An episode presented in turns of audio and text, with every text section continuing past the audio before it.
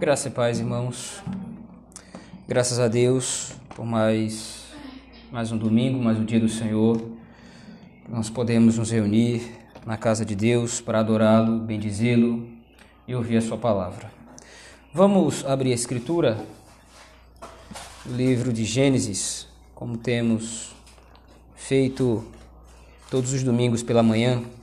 Vamos continuar então meditando no livro de Gênesis, agora no capítulo 3.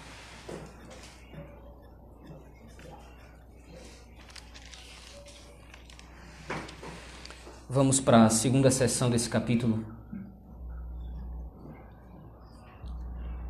Versículos de 8 a 19.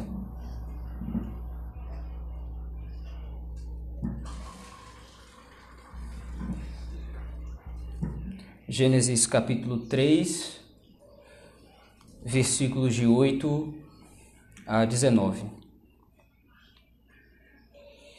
Assim diz o texto da palavra do Senhor. Quando ouviram a voz do Senhor Deus, que andava no jardim pela viração do dia, esconderam-se da presença do Senhor Deus, o homem e sua mulher, por entre as árvores do jardim. E chamou o Senhor Deus ao homem e lhe perguntou: Onde estás? Ele respondeu: Ouvi tua voz no jardim e porque estava nu, tive medo e me escondi. Perguntou-lhe Deus: Quem te fez saber que estavas nu? Comeste da árvore de que te ordenei não comesses? Então disse o homem: A mulher que me deste por esposa, ela me deu da árvore e eu comi. Disse o Senhor Deus à mulher: Que é isto que fizeste? Respondeu a mulher: A serpente me enganou e eu comi. Então o Senhor Deus disse à serpente: Visto que isso fizeste, Maldita és entre todos os animais domésticos, e o és entre todos os animais selváticos. Rastejarás sobre o teu ventre e comerá, comerás pó todos os dias da tua vida.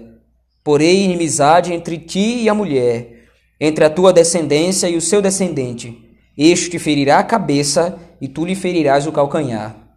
E a mulher disse: Multiplicarei, multiplicarei sobremodo os sofrimentos da tua gravidez em meio de dores darás à luz filhos, o teu desejo será para o teu marido, e ele te governará. E Adão disse: Visto que atendestes à voz de tua mulher, e comeste da árvore que eu te ordenara não comesses, maldita é a terra por tua causa.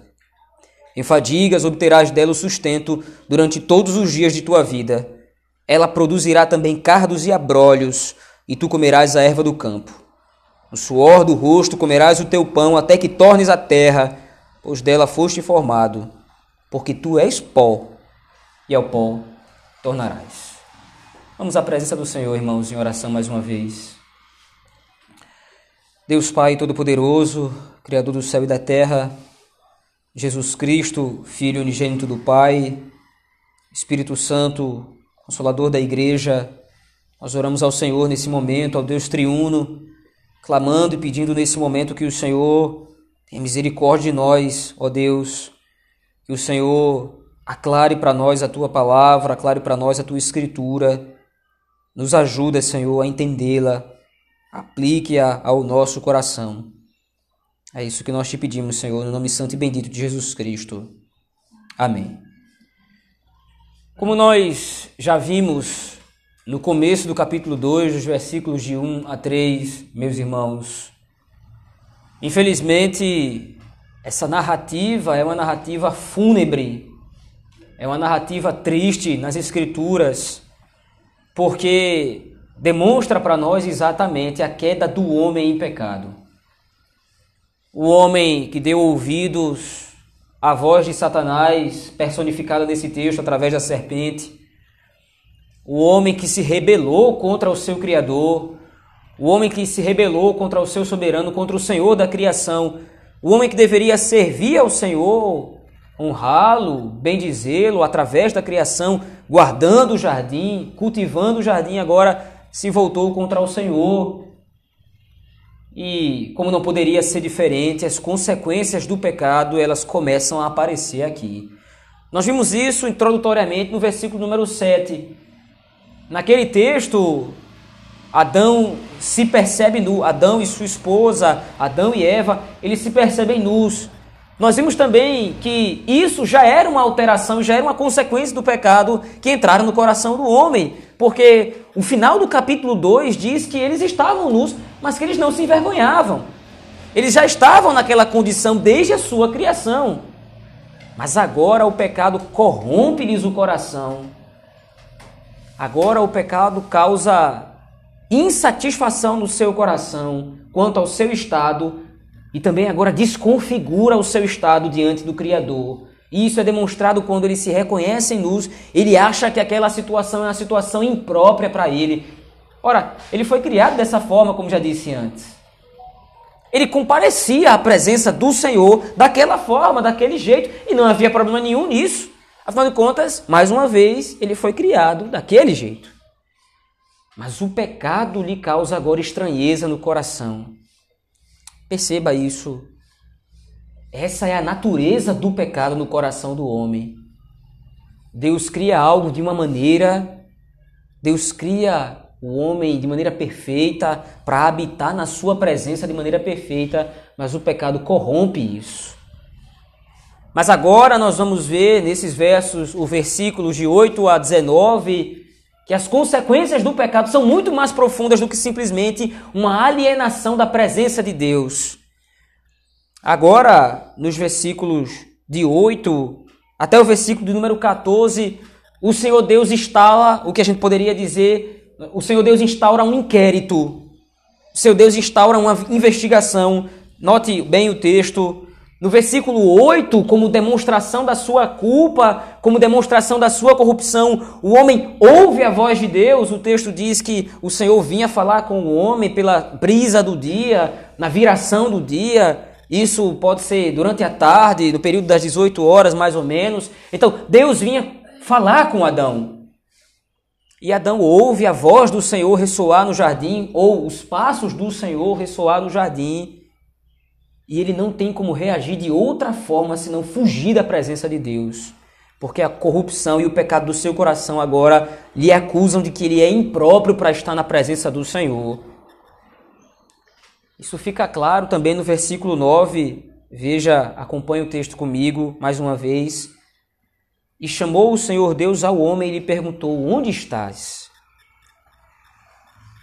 Nós precisamos levar em consideração isso aqui. O homem foi criado para estar na presença de Deus. A pergunta do Senhor aqui é uma convocação. Onde é que você está? Venha à minha presença agora.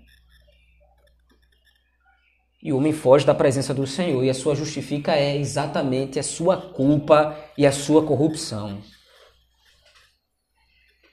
Isso é algo precisa ser enfatizado aqui, meus irmãos. O efeito do pecado é esse. O efeito do pecado é causar divisão e separação do homem para com seu Criador, do homem para com seu Senhor. No dia do Senhor, nós somos chamados à presença do Senhor nosso Deus para o culto público, para o culto solene. Durante os outros dias da semana, nós vamos à presença do Senhor Deus através da oração, através do culto doméstico, através da leitura das Escrituras. Porque nós fomos restaurados a essa comunhão com o Senhor através do Senhor Jesus Cristo. Nós vamos ver isso no próximo domingo. Mas note que por causa do pecado, isso não é mais naturalmente possível em nós mesmos. Privilégio que nós temos de estar diante do Senhor, o privilégio que nós temos de estar na presença de Deus a todo momento, entenda isso. Nós vivemos na presença do Senhor. Nós respiramos na presença do Senhor. Toda a nossa vida, ela é vivida na presença do Senhor, mas o pecado aqui entrou na vida do homem para causar a separação disso. A corrupção desse estado natural do homem, estado em que ele podia comparecer livremente à presença de Deus, isso agora é desfeito. O homem agora é banido da presença do Senhor. Mas aí então, no versículo 10, o homem se justifica, demonstra a sua culpa, a corrupção do seu coração, e ele diz: Eu ouvi a sua voz no jardim e eu me escondi, eu tive medo do Senhor. Veja, no capítulo 1 do livro de Gênesis, é a voz do Senhor que cria todas as coisas. É a palavra do Senhor que dá vida, é a palavra do Senhor que ordena. No capítulo 2, como nós vimos, versículos de 1 a 3, de 4 a 25, é a palavra do Senhor, é a voz do Senhor que une o homem a Deus através de um relacionamento pactual. É dada uma ordem para o homem e essa ordem deve ser cumprida, e através do cumprimento dessa ordem o homem se relacionaria com Deus. Mas agora, no capítulo 3, com a entrada do pecado no mundo, a voz do Senhor causa medo e pânico no homem. É a voz daquele único ser que o poderia fazer bem e que o fez bem até aqui. É a voz do seu pai, é a voz do seu Senhor, é a voz daquele que quer bem. Mas o homem teme a voz do Senhor porque sabe que a presença do Senhor exige santidade e é tudo que ele não tem mais agora. Mas ainda no versículo 11 esconde-se ou está aqui uma pergunta muito interessante da parte do Senhor. Veja, acompanhe o texto comigo, versículo número 11. O homem disse que estava nu, por causa disso teve medo e fugiu da presença do Senhor. Então Deus lhe pergunta: Quem te fez saber que estavas nu? Ora, se a corrupção brotou naturalmente dentro do coração do homem, a pergunta mais própria da parte, a pergunta mais própria que o Senhor deveria fazer ao homem é: como é que você sabe que você está nu? Mas a pergunta do Senhor sugere um agente causador daquele estado de depravação e de corrupção. Quem foi que expôs a você que você estava nu? Quem foi que causou isso no seu coração? Quem foi que expôs para você o galanteio com o pecado? Há um agente externo aqui, nós vimos isso em Gênesis capítulo 3, logo no começo. O antagonista ele é apresentado e a serpente, ela é o inimigo, ela é o antagonista, ela é o agente do mal nesse texto. Quem te fez saber que estavas nu, Adão? Claramente a pergunta do Senhor demonstra a covardia de Adão em ter guardado o jardim do Éden. Adão deveria ter protegido o jardim, que era o lugar da habitação do Senhor, de qualquer estranho. Adão deveria ter guardado o jardim, Adão deveria ter protegido a sua esposa, Adão deveria ter protegido a criação, expulsando os inimigos, expulsando os adversários. Mas a pergunta é: quem te fez saber que estavas nu? Porque você deu corda. Porque você se submeteu ao galanteio de outro, do agente causador do mal. E aí então começa no diálogo o que poderíamos dizer uma tentativa de empurrar a culpa para o outro, não é? Começa a haver aqui ah, o que a gente poderia dizer um está colocando aqui, um está querendo colocar a culpa no outro aqui. E veja, no versículo 12 é exatamente isso que acontece. Disse o homem: A mulher que o Senhor me deu. A mulher que o Senhor me deu para ser minha. O texto hebraico está lá desse jeito. A mulher que o Senhor me deu para ser minha esposa. Para que estivesse comigo. Ela me deu do fruto e eu, eu comi. E aí então é perguntado à mulher: ora, o que foi que você fez? E aí de novo ela coloca a culpa em outro. Mas a ideia aqui é: está sendo investigado quem é o causador do mal e do pecado nesse contexto. Não é simplesmente alguém tentando empurrar a culpa para o outro, mas veja, o texto começa a seguir uma sequência lógica em que Deus está investigando aquela situação a fim de procurar o causador do mal e do pecado no mundo. Então a mulher responde: Foi a serpente que me enganou e eu comi. E aí então, quando o Senhor se vira para a serpente, não há mais perguntas. Já ficou claro, já ficou evidente que o culpado foi a serpente. E aí então, agora nesse no texto é revelada as consequências do pecado, não somente pela sua naturalidade, isto é, aquilo que o pecado naturalmente causa no homem, como nós já temos visto, versículos 7 e 8 demonstram isso, a alienação do homem à presença de Deus, mas agora Deus vai executar sentença e juízo contra o pecado. Acompanhe versículo 14. É isso que o texto nos mostra. Então o Senhor Deus disse à serpente: Visto que isso fizeste, maldita és entre todos os animais domésticos, e o és entre todos os animais selváticos. Rastejarás sobre o teu ventre e comerás pó todos os dias da tua vida. Satanás se levantou contra o Senhor, a fim de tirar dele o que era dele por direito a obediência irrestrita do homem, o seu serviço, a glória do Senhor. Satanás cobiçou isso, quis tirar isso do Senhor, implementando no mundo a corrupção do pecado. Mas Deus agora promete que tudo que vai ser destinado a Satanás é a vergonha da derrota. Palmer Robertson diz isso que o símbolo usado por Satanás na tentação é o símbolo agora da sua derrota. Se Satanás usou a serpente contra Deus a fim de corromper o coração do homem, Deus usa a própria serpente para demonstrar o quanto Satanás será derrotado, porque todos os dias da sua vida agora ele vai ter que lamber o pó da derrota. Isso é muito característico, muito peculiar que no livro de Gênesis perceba Moisés está escrevendo isso para o povo de Israel enquanto eles estão peregrinando no deserto eles estão à porta da entrada da terra prometida. E já foi demonstrado para o povo, você vê isso claramente no livro de Levítico, no livro de Êxodo, no livro de Josué, você tem isso também, logo nos primeiros capítulos. Naquele período, naquele momento, o povo de Israel está ciente de que lá existem muitos inimigos, muitos adversários muitos, aqueles, muitos daqueles que vão se levantar contra o Senhor. Não é simplesmente contra o povo de Israel, mas você precisa entender isso. Nas Escrituras, aqueles que se levantam contra o povo do Senhor se levantam contra o próprio Deus. Você vê isso muito claramente, por exemplo, no livro dos Salmos.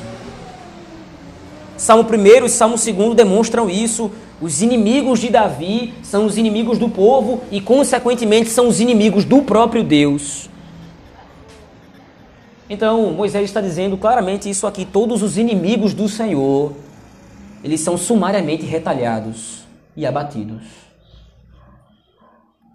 Deus executa juízo contra aqueles que são inimigos dele, que está sendo personificado aqui por Satanás. Mas não somente isso, veja o versículo 15.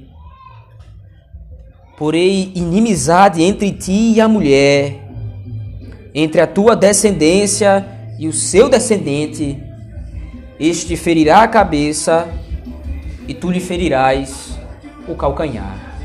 Veja, o texto, o texto do versículo 15 começa dessa forma: Eu vou pôr inimizade entre você e a, e a serpente entre você e a mulher, no caso, o Senhor está falando com a serpente aqui. Sou eu quem vou fazer isso, sou eu quem vou perpetrar isso. O Senhor está criando uma animosidade aqui entre duas sementes. E é isso que nós vamos ver ao longo de todo o livro do Gênesis. São duas linhagens que são criadas por Deus aqui.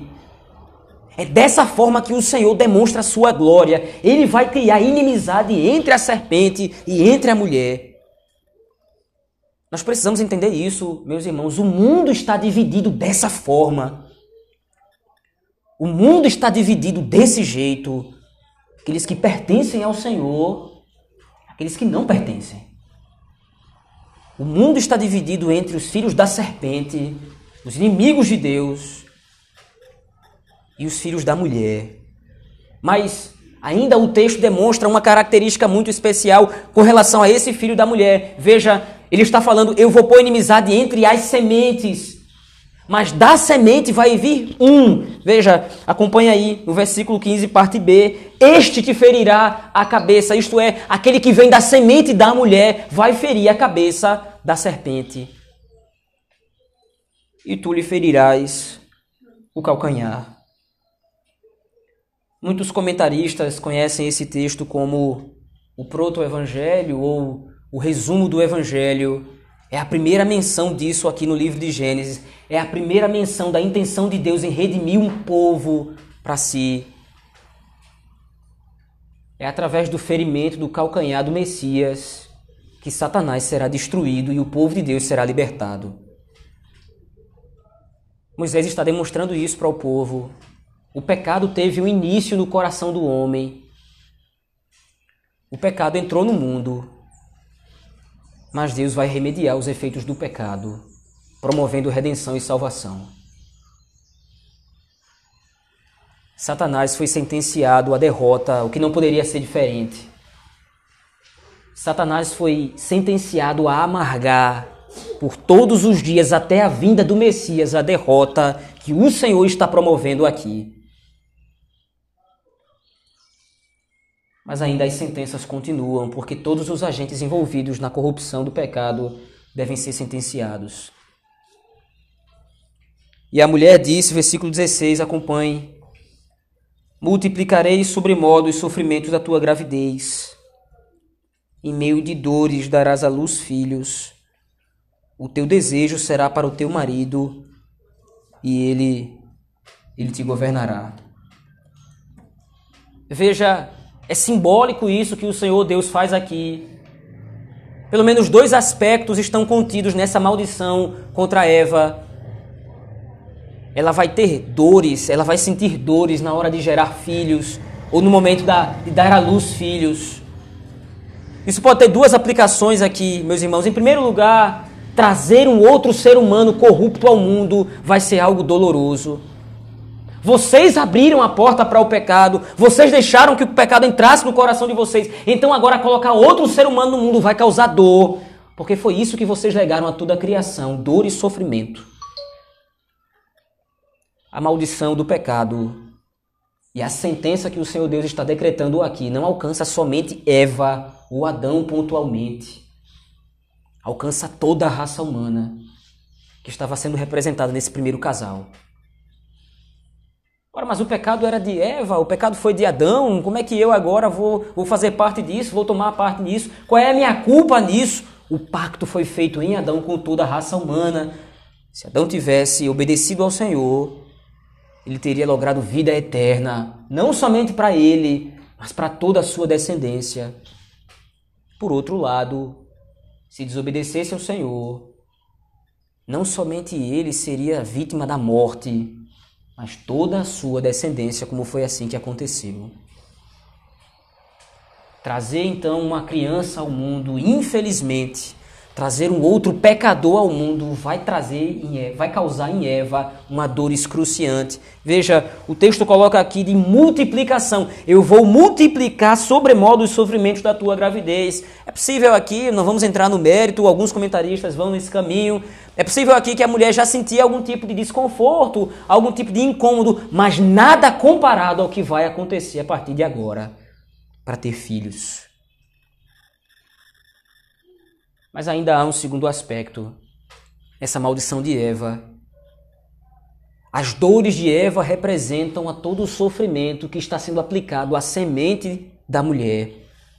É através da dor, é através do sofrimento que a redenção e que a salvação vão acontecer. Isso já ficou claro no versículo 15, através do ferimento do calcanhar do Messias, mas agora é através de dor que todo o povo de Deus vai ter que esperar a salvação por vir.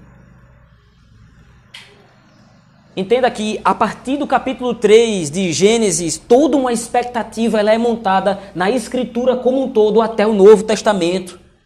Todas as, toda a escritura vai se estabelecer, toda a escritura vai progredir, esperando essa promessa ou o cumprimento dessa sentença. Nós veremos isso quando nós pregarmos acerca do capítulo 4.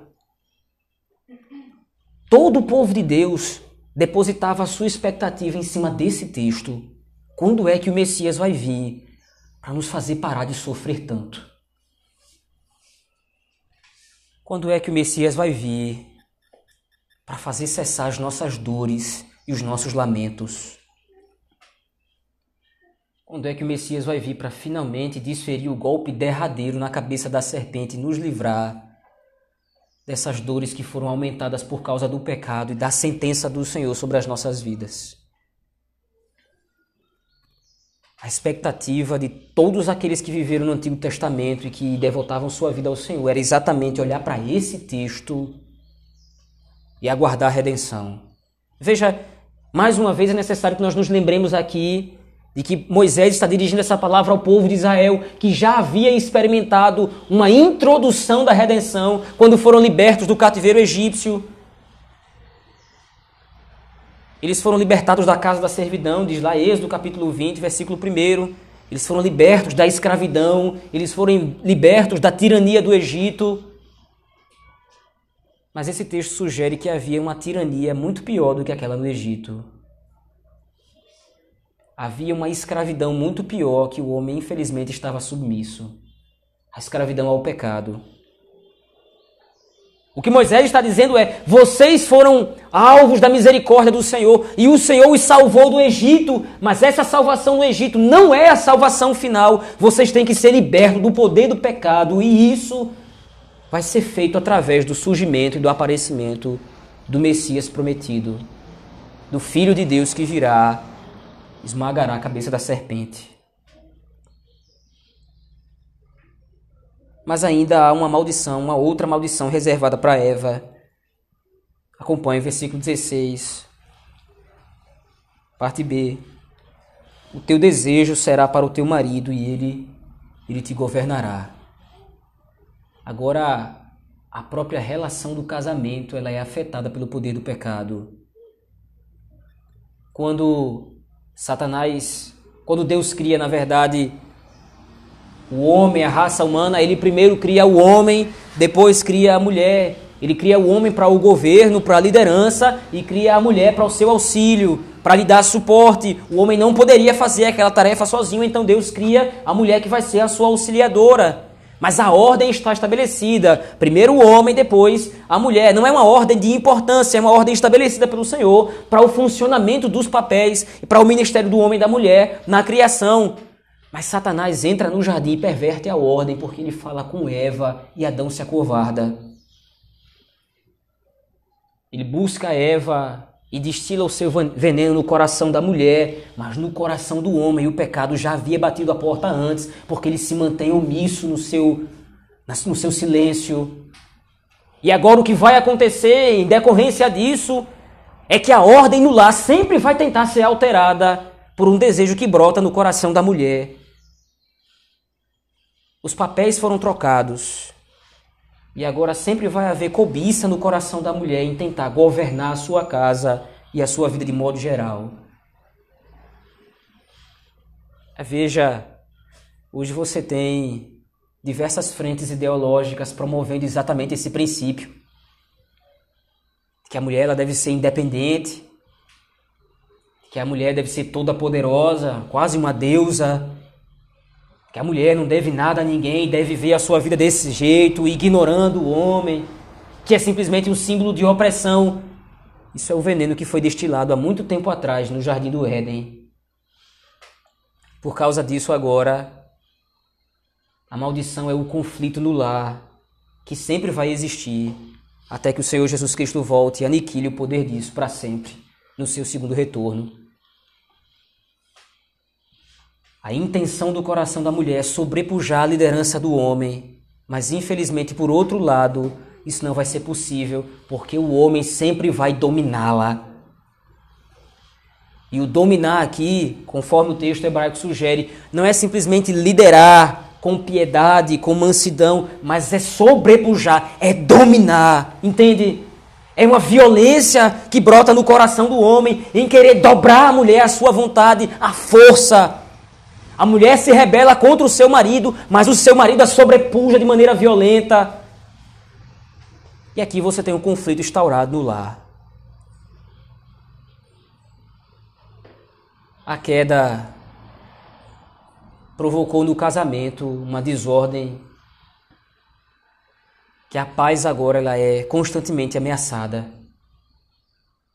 O homem que antes amava liderar, amava governar sua casa com piedade, com amor, com carinho, com cuidado, aos pés do Senhor, na lei de Deus.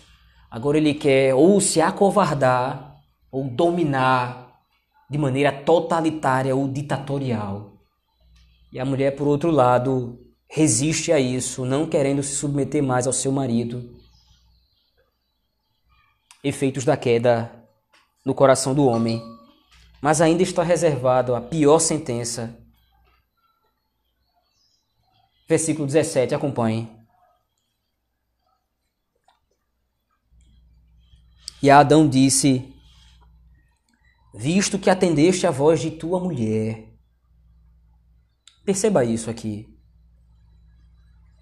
Porque você atendeu a voz da sua mulher. Mais uma vez, esse tema da voz do Senhor, da voz de Deus, ele é ecoado no livro de Gênesis. Adão deveria prestar contas, Adão deveria ouvir a voz do Senhor. Adão deveria atentar à palavra do Senhor que foi distorcida por Satanás, que foi acrescentada ou acrescida pela mulher. Então Adão deveria ter dado ouvido à voz do Senhor, à palavra de Deus. Mas por que você deu ouvidos à voz da sua mulher? Porque você não prestou atenção naquilo que eu falei. Veja o texto. Porque você, visto que atendeste à voz de tua mulher e comeste da árvore que eu te ordenara não comesses, mais uma vez, maldita é a terra por tua causa e aí então agora nós temos as sentenças de maneira específica e peculiar aplicadas ao homem. Em fadigas obterás dela o sustento durante os dias da tua vida. Ela produzirá também cardos e abrolhos, e tu comerás a erva do campo. O trabalho sempre foi uma bênção da parte do Senhor.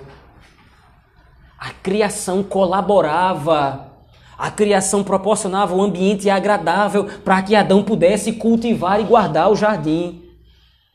Mas agora, por causa da corrupção do homem, a criação vai sofrer as consequências disso também. E agora vai haver um terreno hostil ao homem do ambiente de trabalho.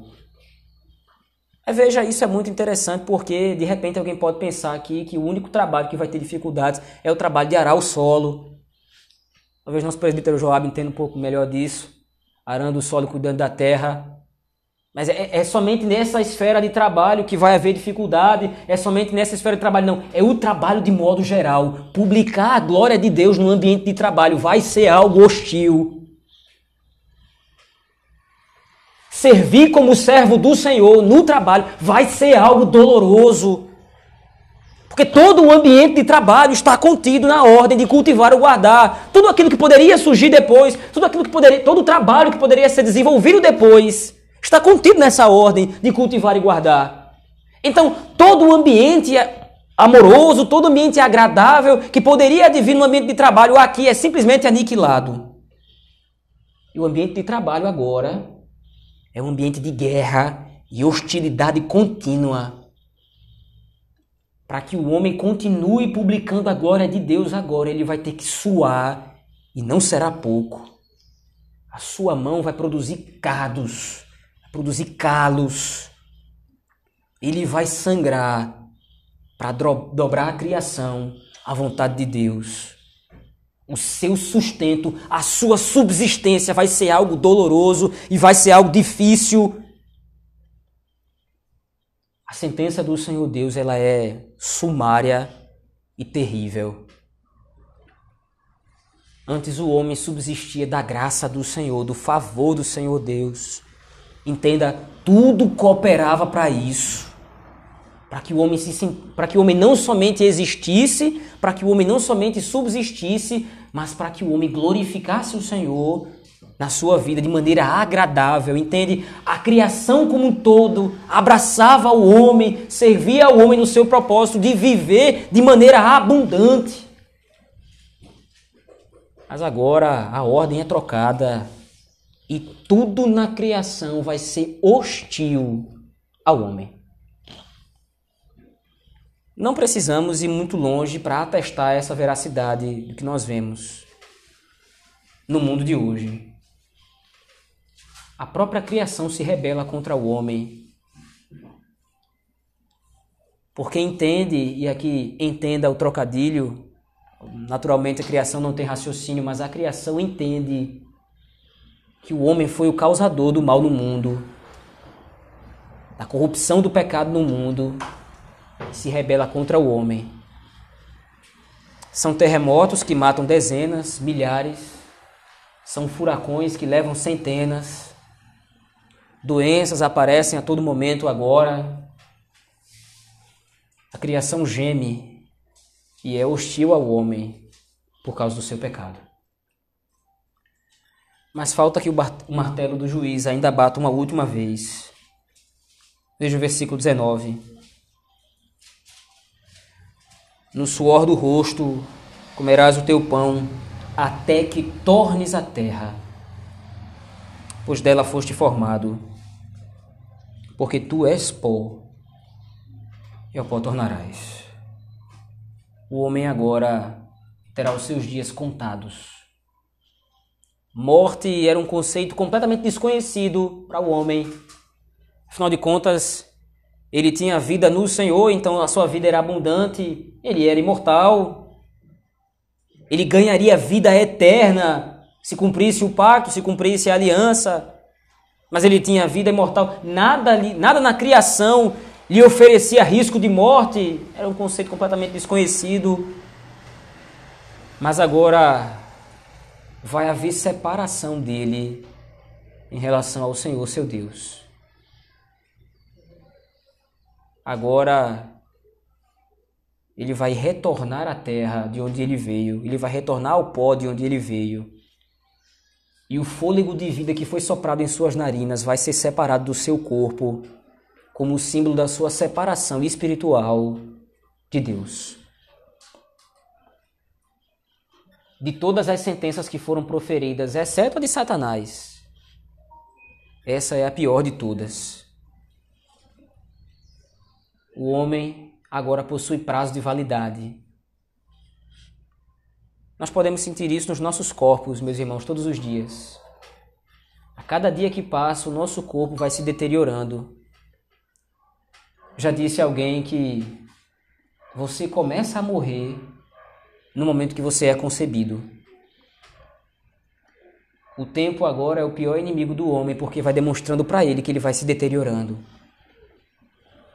A coluna já não é mais a mesma, os órgãos já não funcionam com a mesma eficiência, os cabelos embranquecem ou esbranquecem. Todas as vezes que nós nos deparamos com o espelho, de alguma forma, nós vemos a morte se aproximar de nós, como sentença daquilo que foi decretado no jardim do Éden.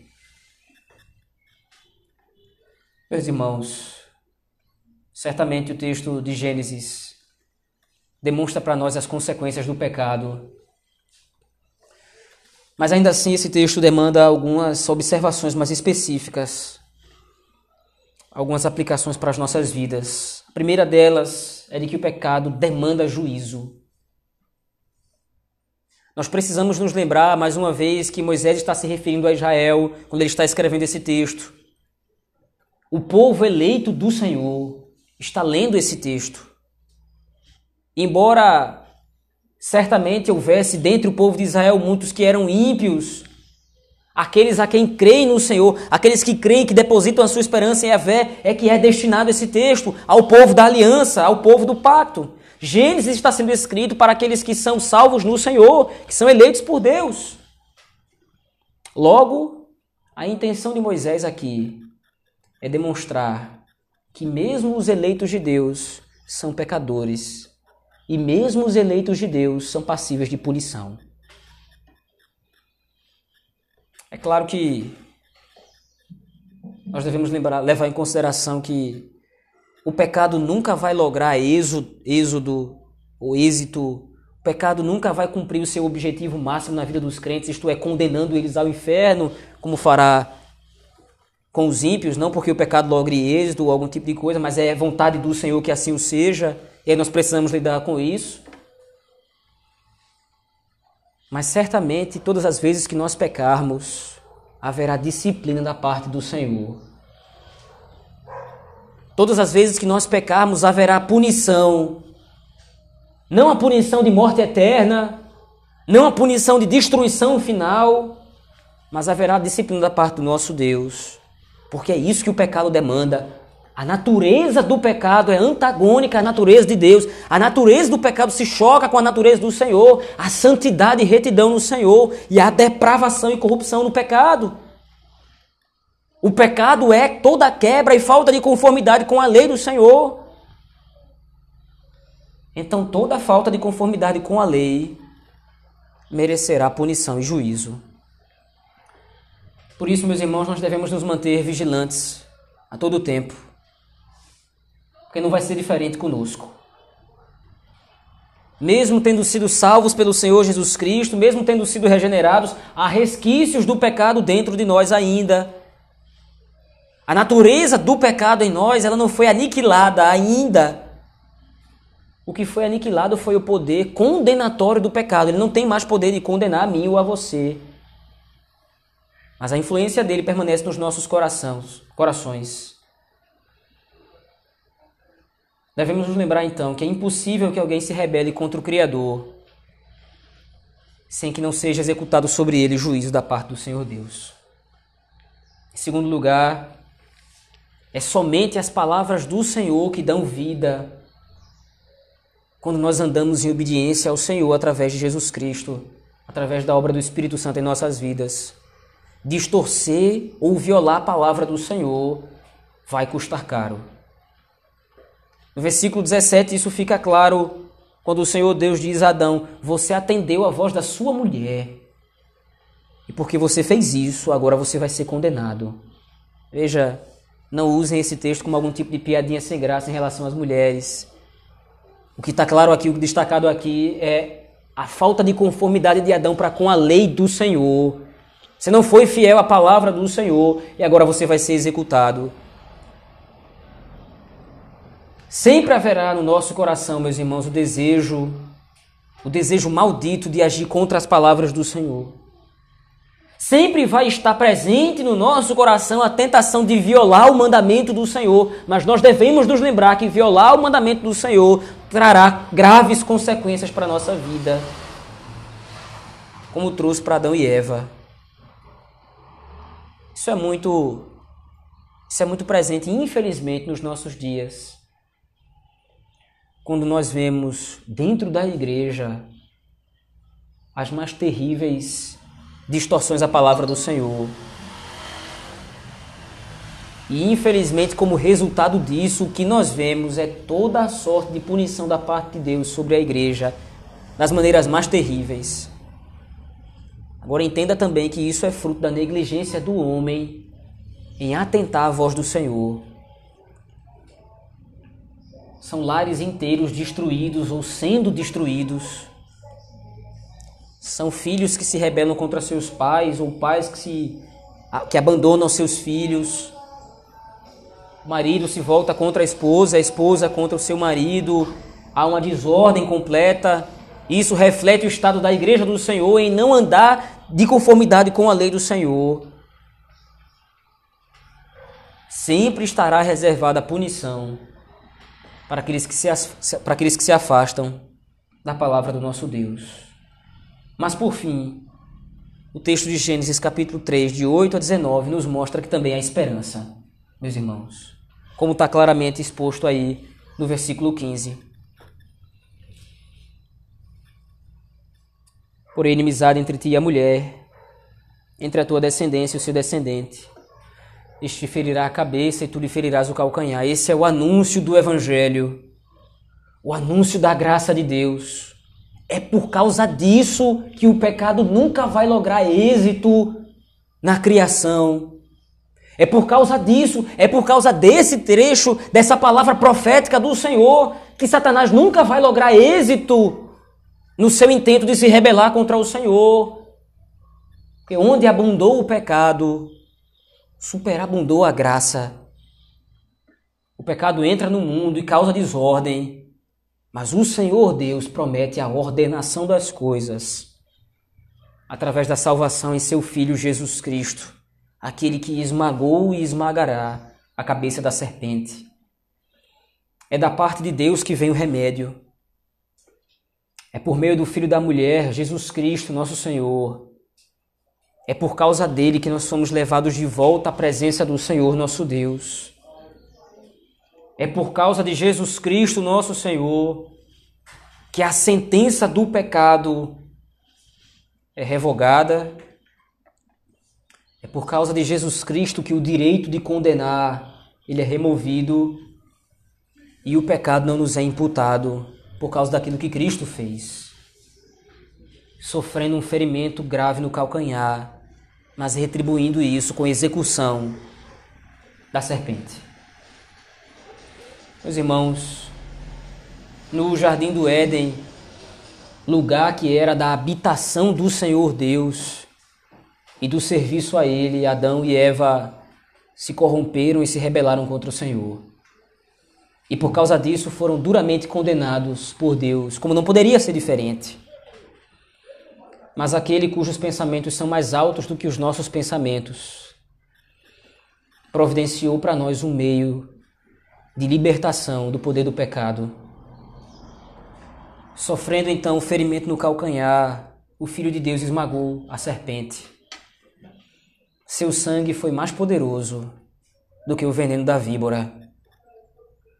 O sangue de Cristo foi mais eficaz que o veneno da cobra. Ele foi o antídoto. Ele foi o nosso remédio. E é por causa disso que nós devemos manter o nosso coração sempre alegre na presença do Senhor. Porque, embora sintamos os efeitos do pecado em nós, isso também será por breve momento. Porque o remédio está fazendo efeito nas nossas vidas, até que fará finalmente quando ele retornar em seu reino de glória aniquilando para sempre a serpente. Vamos à presença do Senhor em oração, meus irmãos, mais uma vez. Bom Deus, nós te damos graças, Senhor. Te damos graças porque através desse texto nós vimos o quanto o Senhor é justo, punindo o pecado, punindo o mal. Tem misericórdia de nós, Senhor tem misericórdia de nós e nos ajuda, porque nós sentimos os efeitos do pecado em nossas vidas. Todas as vezes o nosso coração ainda intenta se rebelar contra o Senhor, nos distanciando da tua palavra. Tem misericórdia de nós, ó Deus. Te damos graças, Senhor, por teu filho Jesus Cristo, aquele que esmagou a cabeça da serpente aquele que triunfou sobre todos os nossos inimigos e aquele que nos levará de volta à tua presença dentro em breve, quando retornar. Muito obrigado por isso, Senhor. É isso que nós te pedimos no nome santo e bendito de Jesus Cristo. Amém.